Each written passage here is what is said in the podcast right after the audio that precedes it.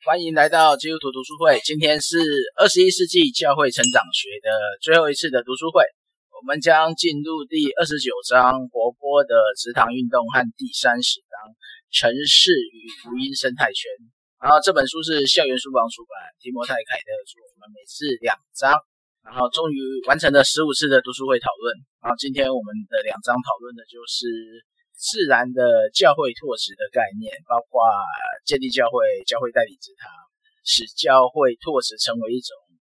自然等三种方式，啊，并回应了一些反对职堂的声浪。然后第三十章就讨论城市与福音生态圈的关系，说明了不同教会的模式与运动对城市福音运动的贡献，并提出了福音生态圈的三个层次：核心圈、内圈和外圈。最后。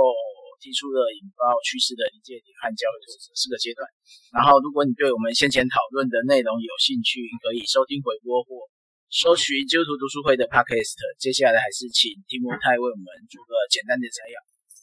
好，在这边啊，他一开始就讲那个就自然的交汇拓殖。那自然的交汇拓殖，它就就主要是分成两种，就嗯。他这里是用圣经来当例子，然后他就分成拓荒型的职堂跟教会带领的职堂。那拓荒型的职堂，它通常会有那个就传道人或或信徒领袖他自己发起，然后他在拓荒的过程当中，他不会有核心同工，而是由一开始出去的那个成员，然后去建立人脉网络。然后跟他去了解那个地方后，然后他去传福音这样子。那当然经费的话，他会是就如果参照六百三十七页那边，那经费的话，它会变成是可能来自于宣教的单位啊，或者说一些个人的奉献，或者是在过程当中他自己创业或什么模式。对，然后呃，当然中间监管的导师，他可能就是一个比较远的牧者或领袖。然后主要是或者说透过阅读学习这样，那当然这个模式拓荒型通常会制造出一种比较创新的或模仿远方的方式这样。那如果一个是教会带领的职堂，我可能比较会把它当成是组织型的，那它就是由教会去拣选啊，然后他然后或者说母会去裁派，那那些成员啊，他可能就是来自于就是每一个小组的状况。然后就是说，他可能是从就是教会里面的小组，然后去扩张到某一个地方，然后从另外一个地方那个地方开始。那当然经经费来源可能就会变成是母会的补助，它会比较多这样子。那在他的呃，比如说跟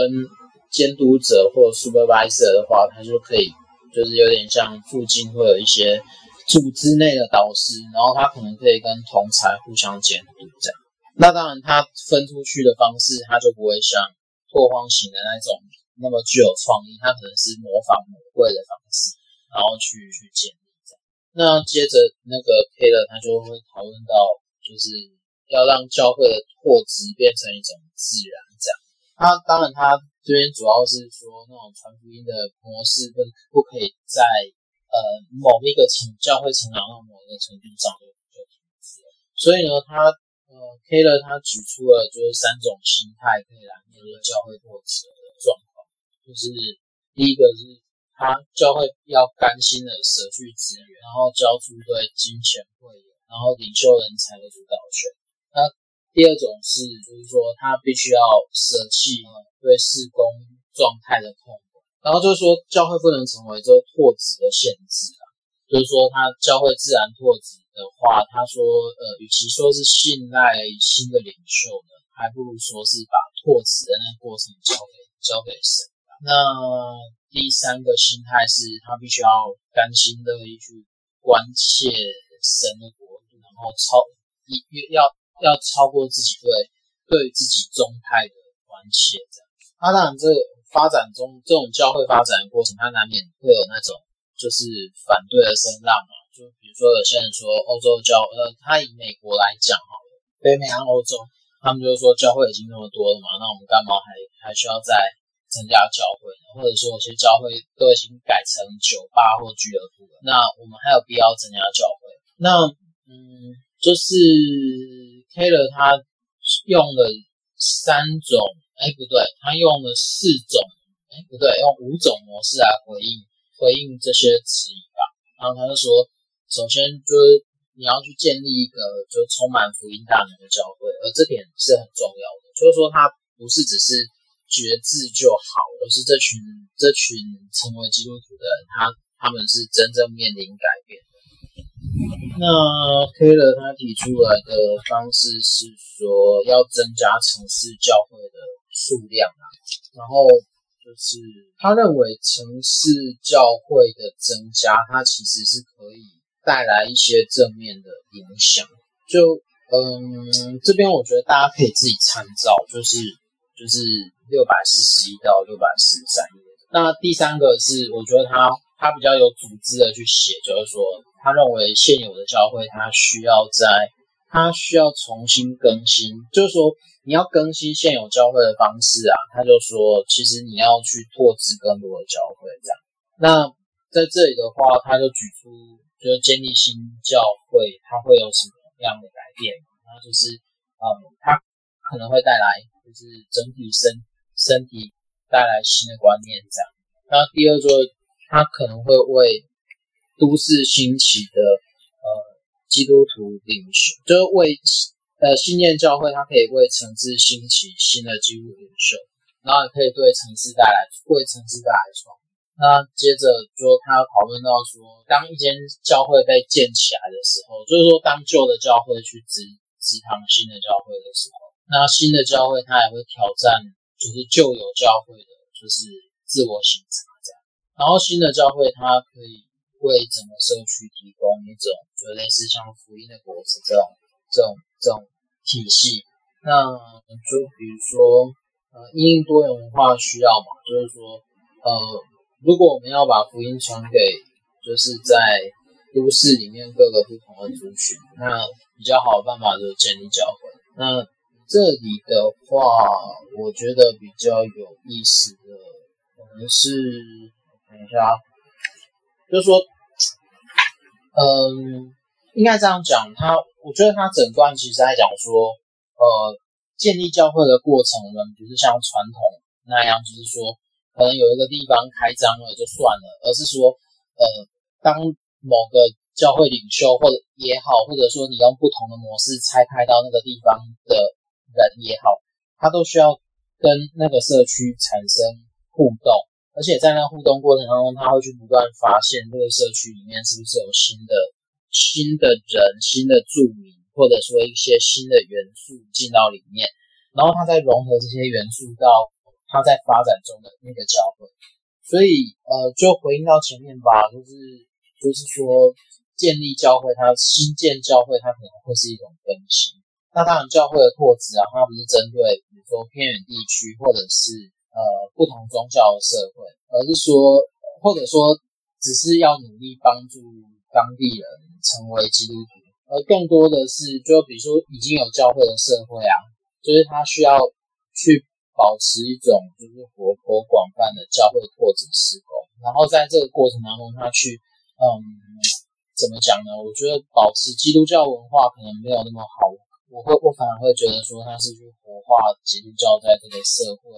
他或者说就活出基督徒在这个社会真正的价值，然后当然自给自足，它会是一个很基本的要求，就是说当也不是很基本要求，就是说它会是一个目标，就是说当一个教会可以只在这个地方自给自足的产生它它的事工，那就代表说这个教会它已经在这个区域生根这样子，那当然就好，K 人他会认为说啊，就是反正他这里就在讲，就是嗯，比如说都市需要多少教会嘛，那他当然会说，他这边就告诉你说，真正要要要注意的是那个多多益善这样。然后后来就是下下一个阶段是他谈教会拓殖的四个阶段。好，那就四个阶段，嗯，对啊，我觉得蛮蛮有趣的，他就大家就参考一下就好了，他。呃，首先就是他，他第一个阶段是了解，然后接着是关爱、连接，然后最后是启动。嗯，反正了解它一定是很重要，就是说你必须要去认识到这个地方它真正的世界观，或者它的它的观念是什么，或者说你要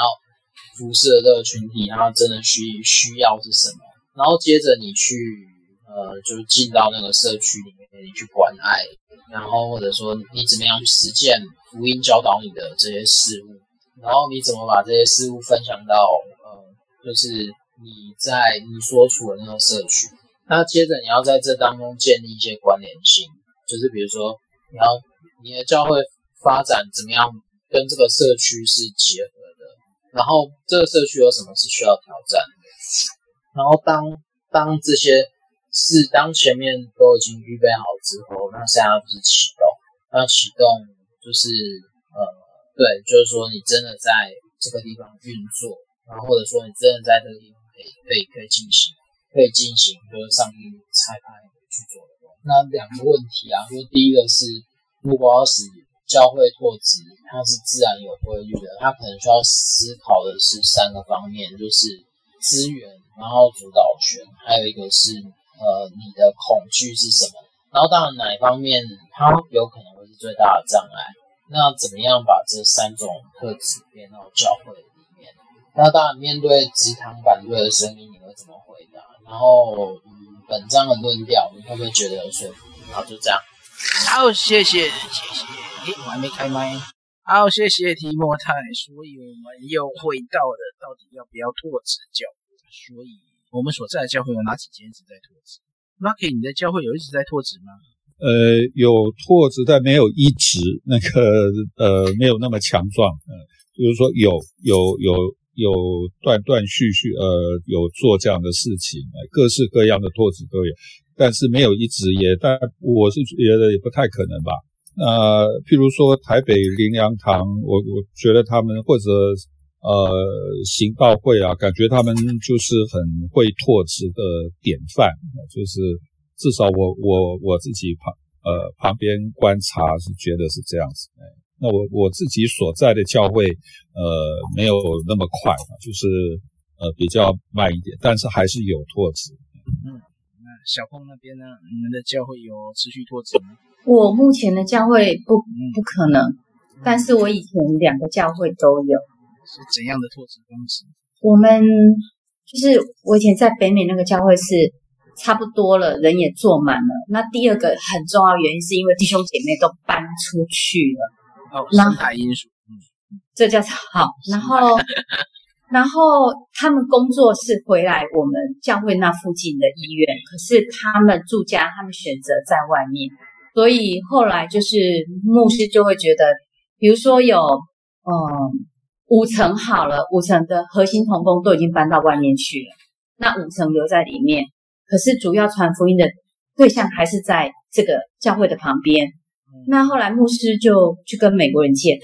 嗯，然后去租借聚会空间就对。对，那现在弟兄姐妹已经买堂了，嗯，那我我就是我回来台湾的这个教会，嗯，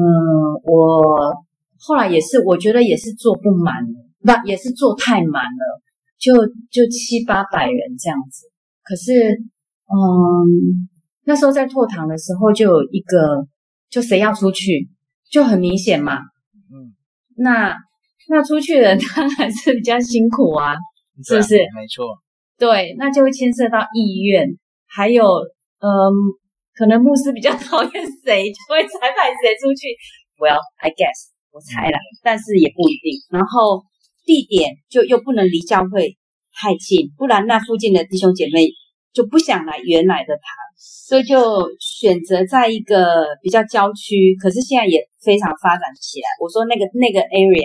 然后嗯，刚开始教会做资源，就是财务上的资源，然后同工也派过去了。可是我觉得，嗯，我觉得有一个很让我觉得不知所措是说，那个顺服是用在这个地方吗？就是好，可能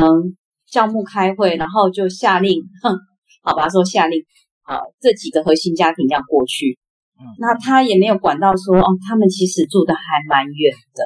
嗯，对啊，然后刚刚他的生活环境，对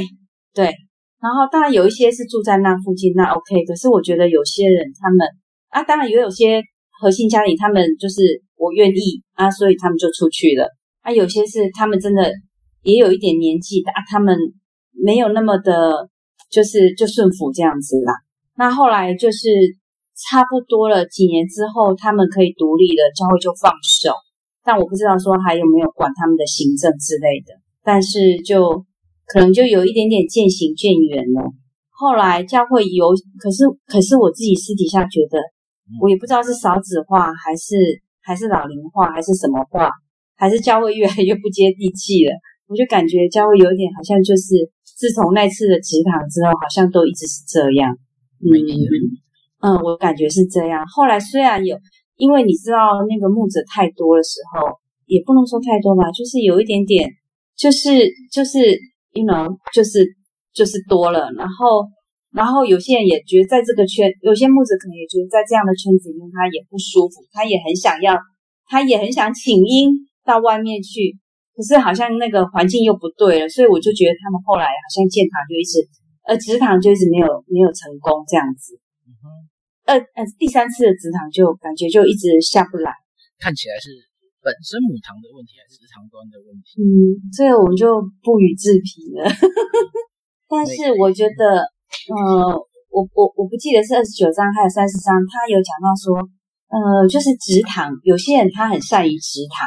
嗯，开拓。那我确实有遇过这样的人，就是刚我我我刚刚信主没多久，我去我们搬到一个地方去工作的时候。那个地就是我原来那个那个华人教会，就是一个弟兄建立的，他有那种恩赐，他知道那个地方，他就很容易炒，把那个地方火起来这样子，然后火起来之后就，呃，可能就他就带的，我也不知道，我我我我去的时候是已经已经开始买糖，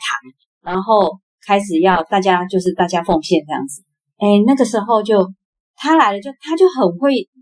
我我不知道怎么讲，就他就有那种恩赐，那个。就很容易就有十，可能有十个十个人信耶稣了，嗯嗯，然后他觉得差不多该放手，然后他就会召集这几个家庭，然后就跟他们讲说，他要离开这里，然后他要到到某一个地方再去拓堂，这样子，就是再开再再再去开拓，然后我们呃这这几这十个人就等于是核心同工，他们很稳定就在这里，然后就开始聘募。然后开始就，嗯，就就就是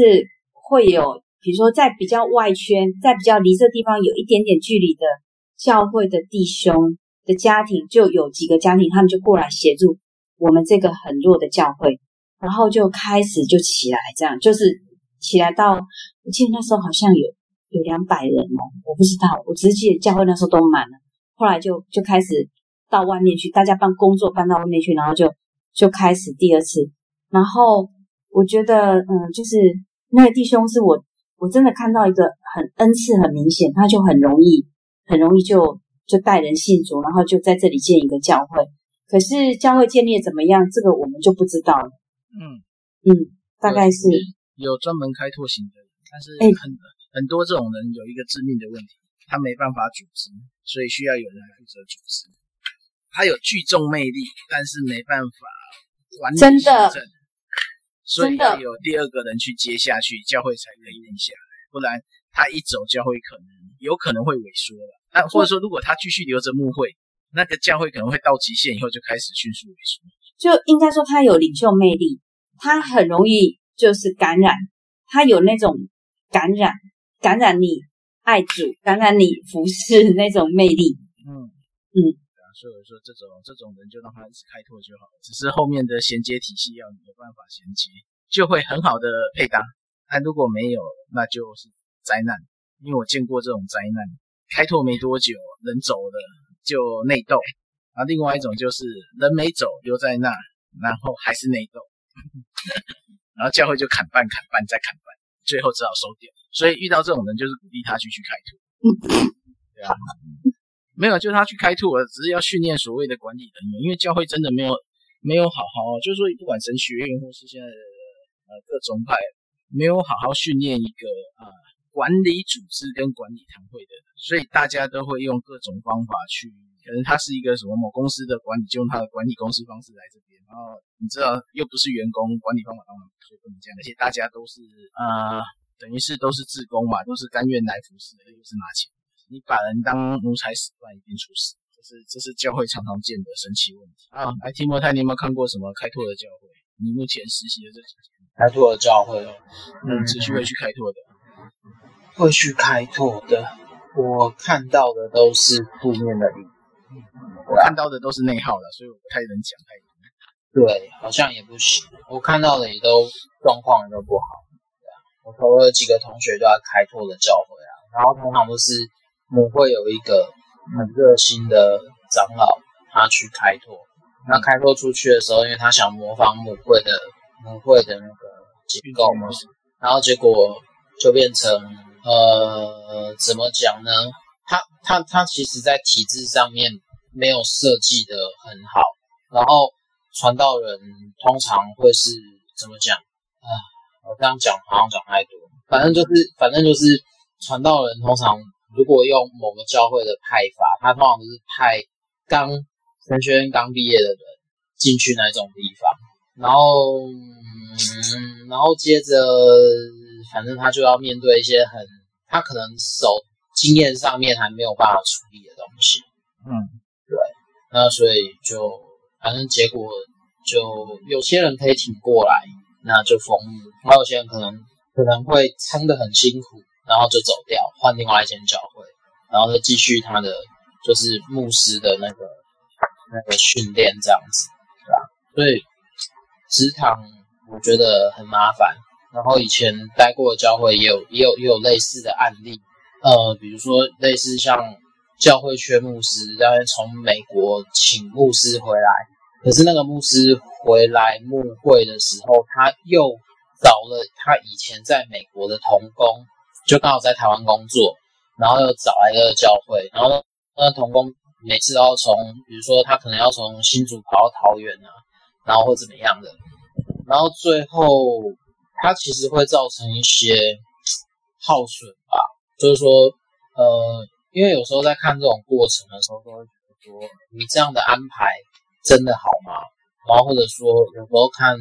有时候看，比如说大学的时候或研究所的时候的牧师，然后说有时候看他怎么讲呢？他使用自己，他他会比较信赖他以前在美国认识的同工，然后用，然后以及用比如说管理企业的方式在管理教会。然后以及就是他不太愿意去看最基层的人，呃，就是说怎么讲呢？过分使用青年在教会的每一个施工上，那教会的常态，那就就就就会觉得说，哦，他来就有点像美其名说是宣教吧，但实际上他是在耗损这间教会的，就是可。怎么讲呢？他就觉得说，哎，这里有个战，这里有一群年轻的战力，新鲜的肝很好用，然后就一直把施工丢给丢给学生，然后就说，哦哦，青年团契需要人啊，那你们去带一下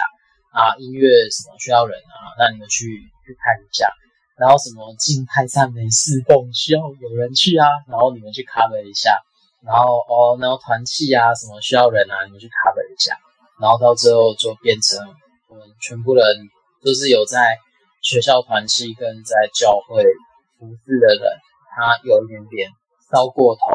然后就变成，比如说某些在某个重要的节日，就所有的年轻童工都不出席。嗯，对啊，所以我觉得他其实宣教是有好处的，但问题是，就我每次在在我在这个这种教会待过嘛，我就会想说，嗯。除了那个什么 over you 的那种状况，除了那个之外，那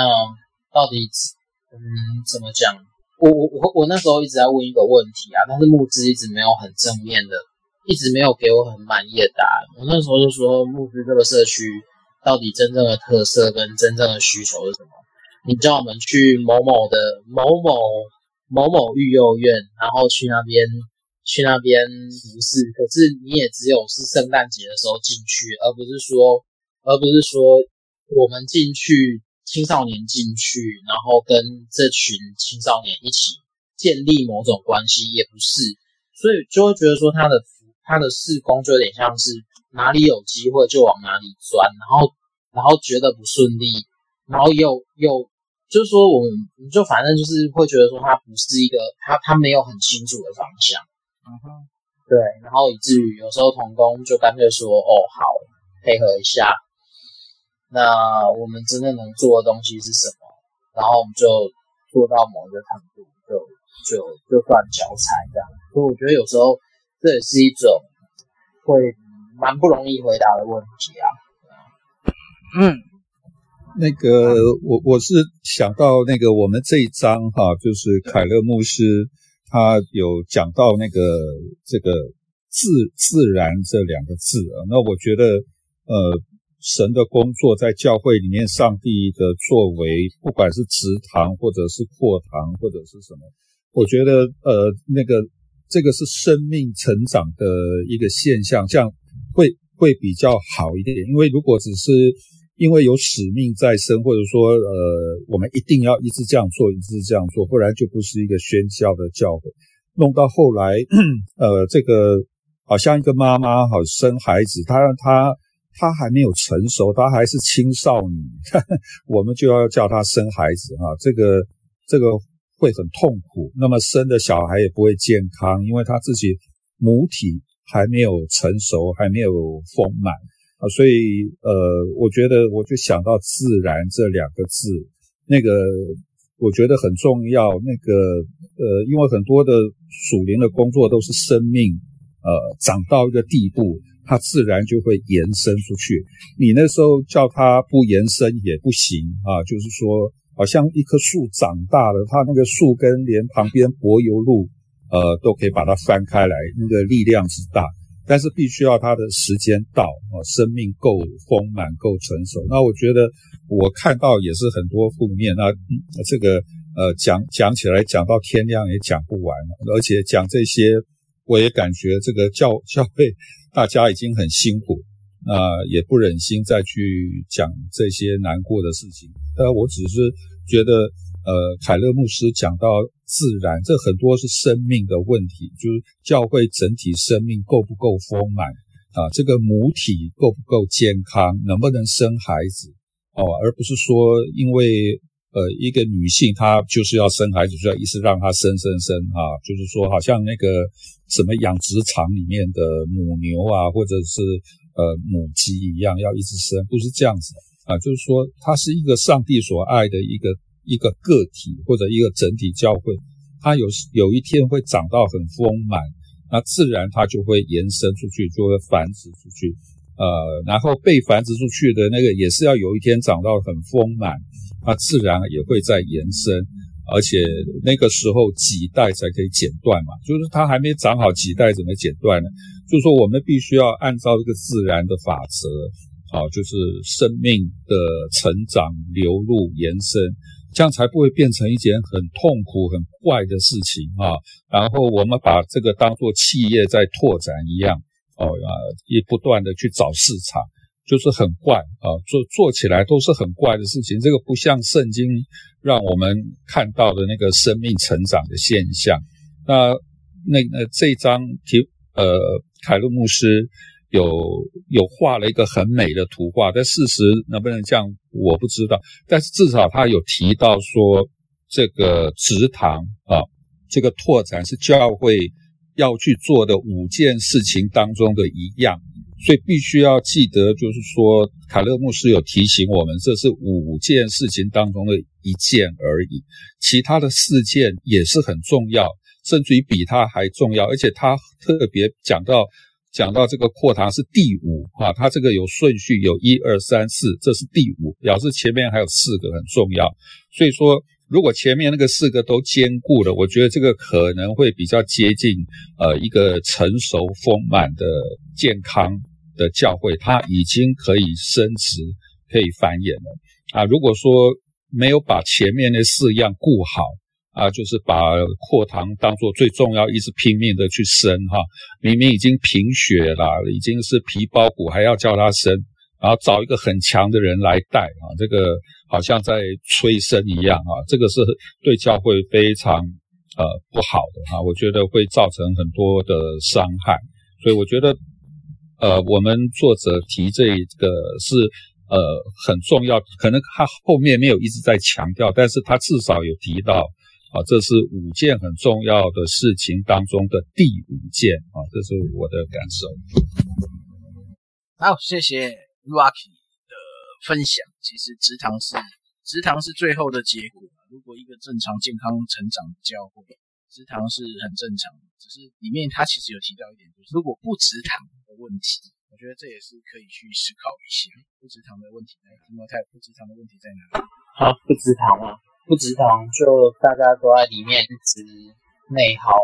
可能吧。有人会反对直堂，有人会支持职堂。但是如果我们不是为了福音，而只是在教会聚会变成一群人，那其实是蛮恐怖。就是你忘了，我是觉得直堂直堂很重，直堂是重要的，但是有时候就会变成说，呃，你在直堂之前，你有没有很关注你所处的那个社区？我觉得这个会比较重要。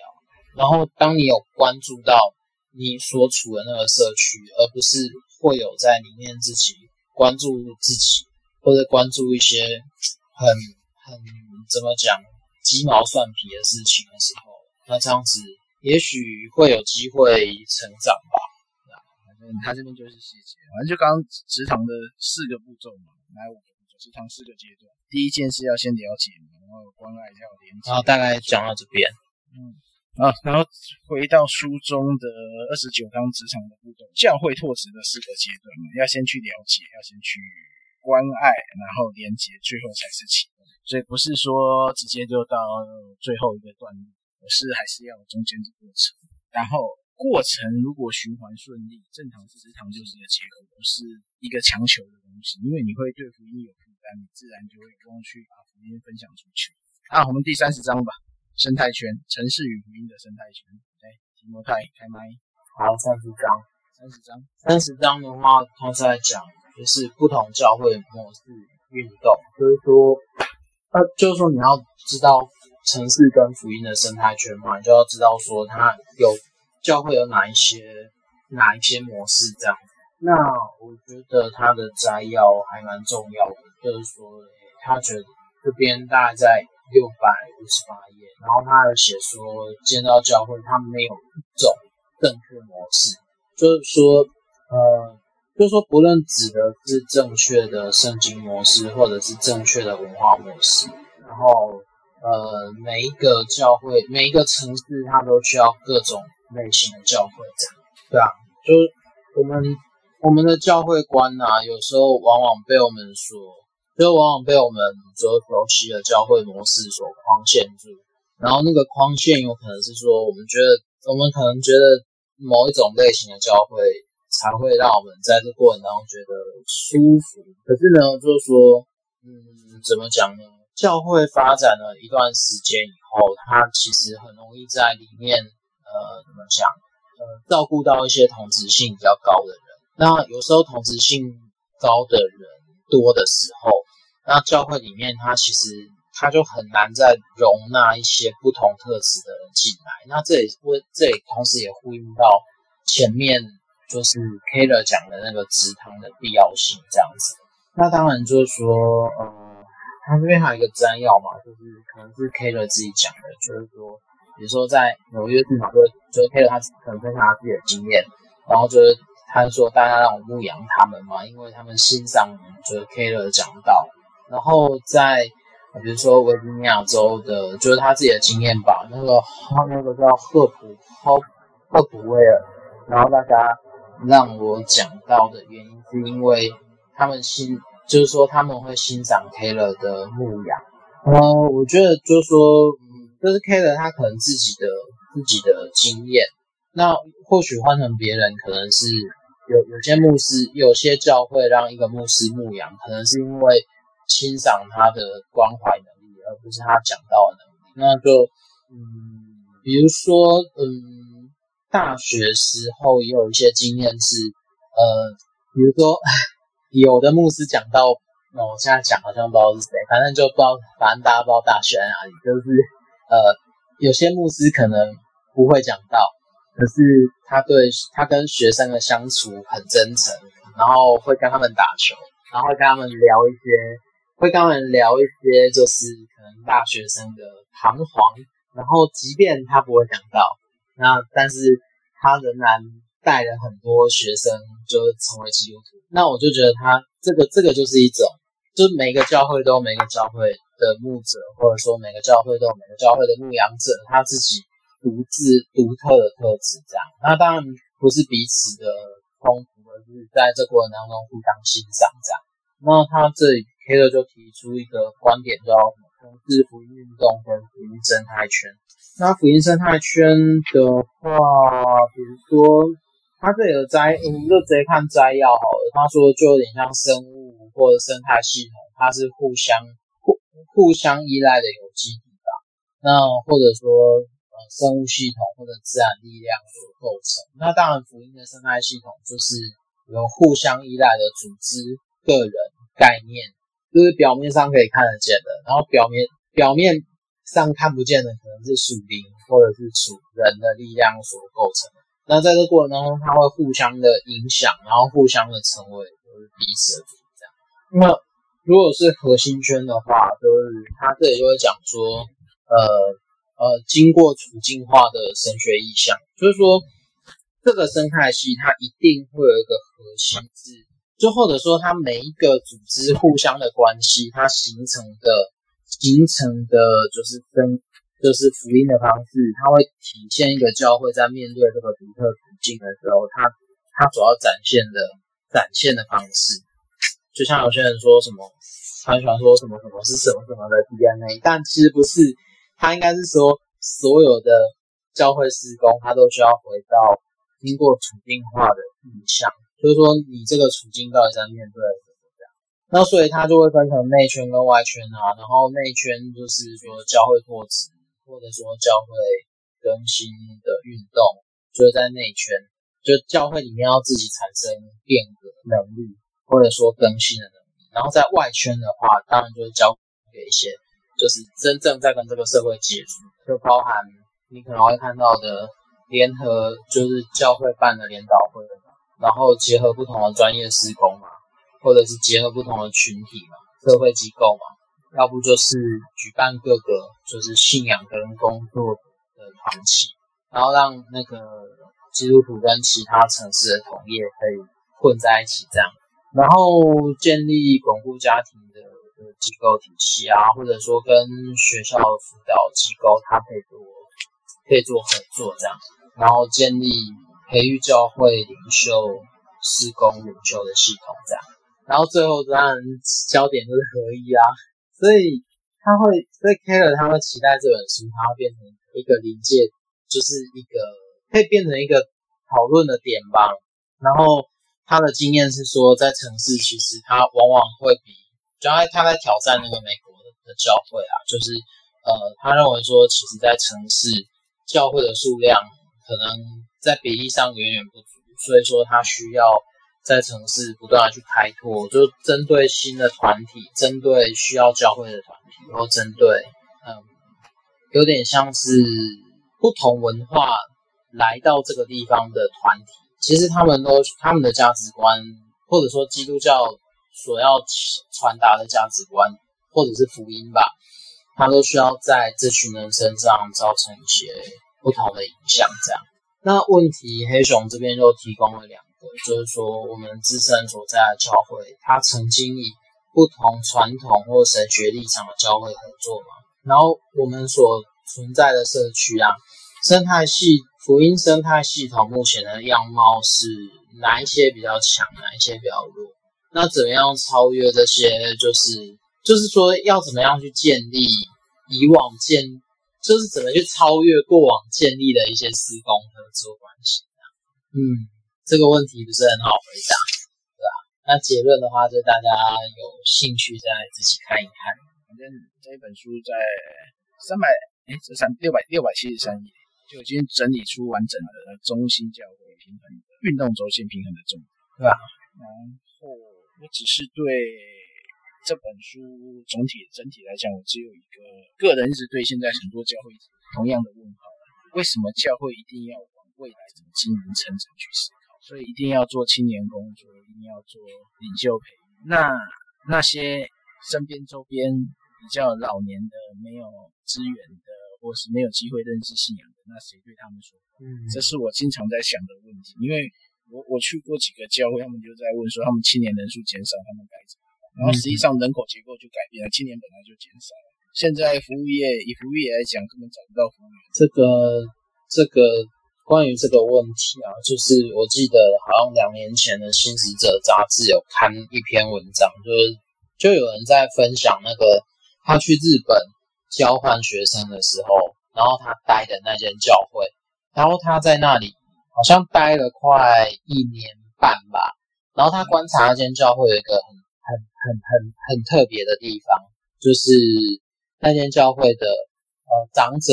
人口比例是百分之七十，就是几乎教会没有年轻人啊，因为他待的那个县市是就是老年人口比例很高的那个县。然后呢，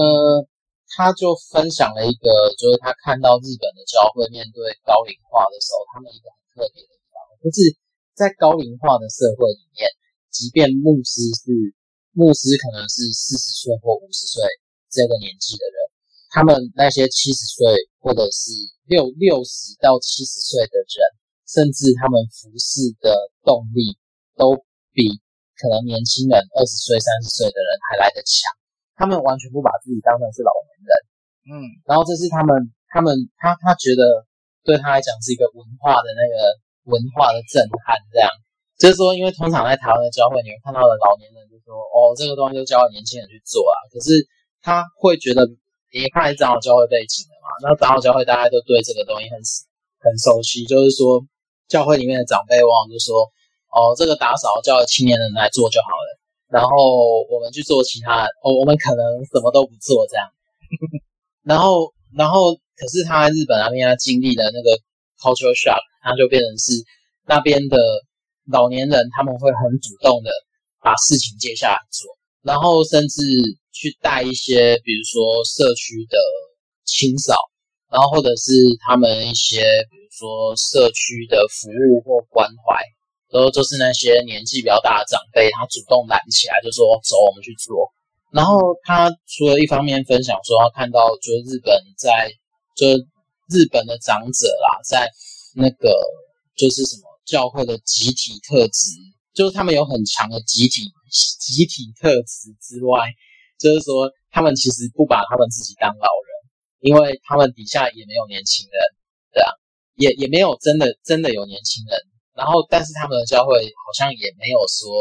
就是死气沉沉，对啊，可能心态上的改变，或是被迫，或是怎么样，都有可能让他们是现在这样子的。我是觉得这个也很值得我们台湾教会那个，因为我们好像就是朝那个方向一步一步的逼近哈啊啊不不不走也不行了哈，就是说，所以这个以后呃至少在教会里面老人或者年长的这个定义可能要重新定义啊，这个而且时代环境会逼我们要重新定义，我们不能再像以前那样子。定义什么叫老人，然后老人是不是什么都不能做，还是说他其实还有很多很精彩、很宝贵的东西累积在他生命里面，可以好好贡献给教会、贡献给大家，也可以去服侍年轻人，是不是？我们倒过来可以这样想。我是呃，有时候坐公车也是感觉很深哈，就是说以前呢。就是说，那个老人家上车呢，很快，因为这个中年人或老或年轻学生坐在前面那个老人家的位置，他会自动跳起来啊。那现在越来越难，因为呃，坐在上面的一大堆老人，你叫他跳起来也很难，所以老人看着老人，看看谁比较老。哦，那那那比起来，六六七十岁，你以为人家要让你，哎，可是万一上来的是个八十岁的哈，就是说，哎，对不起，那你你小伙子你还年轻啊，你再等等吧。我是说，当然这个这个是个笑话了，就是说在公车上那么一个小小的环境，也看到生态的变化、结构的变化，这个伦理也必须要有所调整。那教会当然也是朝这个方向。呃服饰的伦理，呃，可能也必须要讲。那我觉得现在的老人跟我们小时候看的老人已经是不一样了啊！现在老人已经好很多的啊，整个医疗的这个体系也进步非常多，养生的观念也很好，然后各方面很多东西进步方便，有网络什么，所以教会是不是也重新要开始这个重新定义哈？什么叫老人？什么叫高龄？什么叫银发族？哈，这些团契。可能要重新定义啊，我们自己慢慢走入这个阶段，也是不是在心态上？就是我个人啊，啊不是说各位，我个人慢慢走到这个阶段，也是要调整学习自己的心态。这样。好，那小凤我们要补充的，我们今天时间差不多，有没有要补充？有没有要补充？没有，没有，谢谢。我们现在九点了，然后这本我们今天就可以顺利结束了，我想。他的 Center Church 福音中心应该是他希望推给教会每一个人，每一间堂会都应该要有福音的思考，以及如何去城市化的发展。嗯，有好有坏啊。只是我我之前提的那个老人化的社会，以及呃交通上的阻碍，很多地方其实还是需要讲，这些都是需要考量。然后我们下礼拜就先休息一次，然后我们会在这几天选出一本书。当然，你们想要阅读的书也可以丢到赖赖群上，然后让我们呃一起讨论。我们目前是先考虑要读那个什么逆向思考，还是逆向思逆思维？逆思维，不知道大家有没有兴趣？逆思维，等一下哦，逆思维。啊，刚刚那个提莫太讲的那个书，我贴在上面的拼，不是、他刚刚讲的新使者杂志那一篇放在上面的拼，可以看一下。对啊。